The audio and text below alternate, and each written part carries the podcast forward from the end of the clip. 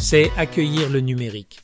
Cette semaine avec Darren Pulsifer, principales histoires de cette semaine. Dans les actualités de l'intelligence artificielle, le chancelier britannique Rishi Sunak réfléchit à une interdiction de présence de 50% des officiels chinois lors du prochain sommet de l'IA en raison de préoccupations de sécurité nationale. Cette décision reflète les tensions croissantes entre le Royaume-Uni et la Chine concernant la technologie et la propriété intellectuelle. Les détails de l'interdiction potentielle restent à finaliser. Le sommet de l'IA est un événement majeur de collaboration technologique mondiale. Amazon exige désormais aux auteurs indépendants de mentionner toute utilisation de l'intelligence artificielle dans leurs œuvres afin d'accroître la transparence dans le monde de l'édition numérique. Cette décision fait suite aux inquiétudes concernant la saturation du marché par des contenus générés par l'IA. Ces nouvelles règles vont impacter l'industrie de l'auto-édition sur Amazon. La recherche de l'Université Columbia met en évidence des préoccupations concernant la fiabilité de l'IA dans la prise de décision. L'étude a révélé que même les modèles de langage avancés peuvent confondre les absurdités avec le langage naturel, soulevant des questions sur l'exactitude. Cela offre une opportunité d'améliorer les performances des chatbots et de comprendre le traitement du langage humain. En comblant le fossé entre l'IA et les sciences cognitives, nous pouvons créer des assistants alimentés par une IA plus utile et efficace qui répondent mieux à leurs utilisateurs. Dans les actualités de l'informatique périphérique, WebAssembly ou ASM est sur le point de révolutionner le calcul en périphérie. Cette technologie permet d'exécuter du code provenant de différents langages sur des appareils en périphérie, améliorant ainsi la flexibilité et les performances. En réduisant la latence et en permettant une exécution sécurisée et efficace, WASM peut transformer la manière dont les applications sont déployées et exécutées en périphérie. Les développeurs peuvent tirer parti du potentiel de WASM pour créer des solutions de calcul en périphérie plus dynamiques et réactives améliorant ainsi divers domaines tels que l'IoT et l'informatique mobile.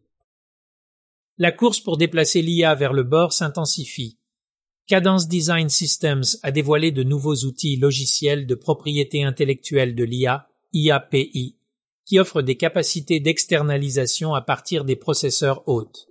Ces outils visent à optimiser les charges de travail de l'IA, améliorant ainsi les performances et l'efficacité énergétique des dispositifs de bord. La technologie permet une exécution plus efficace des tâches d'IA, ce qui la rend adaptée à diverses applications, notamment l'Internet des objets, idéaux et l'informatique de bord, où l'optimisation des ressources est cruciale. Les outils logiciels d'IA API de cadence peuvent contribuer à accélérer l'adoption de l'IA dans les dispositifs de bord. Les conférences sur le edge computing sont au beau fixe cet automne avec pas moins de sept grandes conférences dans le monde entier. Elles commenceront la dernière semaine de septembre à Amsterdam, passeront par Toronto, Dubaï, Paris et Londres, pour ne citer que quelques endroits. Dépoussiérez vos sacs de voyage. Cet automne sera chargé pour les entreprises d'IoT. Vous pouvez trouver la liste complète sur edgier.com. Dans les actualités sur la cybersécurité, le Centre de réponse à la sécurité de Microsoft a identifié des vulnérabilités critiques dans la bibliothèque logicielle open source Ncurse utilisée dans les systèmes de type Unix, Linux et iOS. Ces failles pourraient permettre aux attaquants d'exécuter du code malveillant ou de causer des attaques de déni de service. Les utilisateurs sont vivement encouragés à mettre à jour leurs installations de Ncurse vers la dernière version afin de réduire les risques potentiels. Les vulnérabilités dans des bibliothèques largement utilisées comme Ensures soulignent l'importance des mises à jour régulières de sécurité et de la gestion des correctifs dans l'écosystème logiciel. Le site web du gestionnaire de téléchargement gratuit FDM, un site très populaire pour les logiciels libres et open source, a été compromis, exposant les utilisateurs à des risques potentiels les attaquants ont injecté un code malveillant dans le site, potentiellement affectant les utilisateurs ayant téléchargé le logiciel entre le 11 et le 12 septembre 2023. Cette violation souligne l'importance de ne télécharger des logiciels que depuis des sources fiables et de mettre régulièrement à jour les logiciels de sécurité afin de se protéger contre les menaces potentielles. Le FDM a pris des mesures pour résoudre le problème, mais les utilisateurs doivent rester vigilants.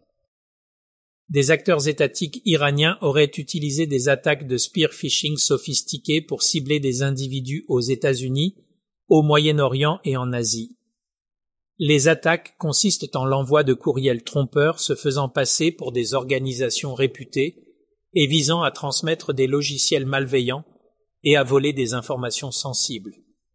Les experts en sécurité soulignent la nécessité de mesures de sécurité robustes pour les courriels et d'une sensibilisation des utilisateurs afin de se protéger contre de telles menaces cybernétiques orchestrées par des acteurs étatiques.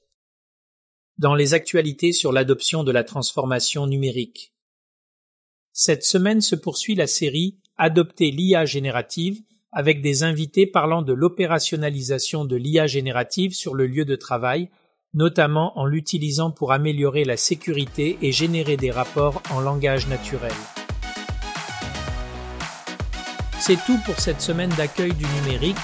Si vous avez apprécié cet épisode, consultez notre podcast hebdomadaire complet Accueillir la transformation numérique et visitez notre site web embrassingdigital.org.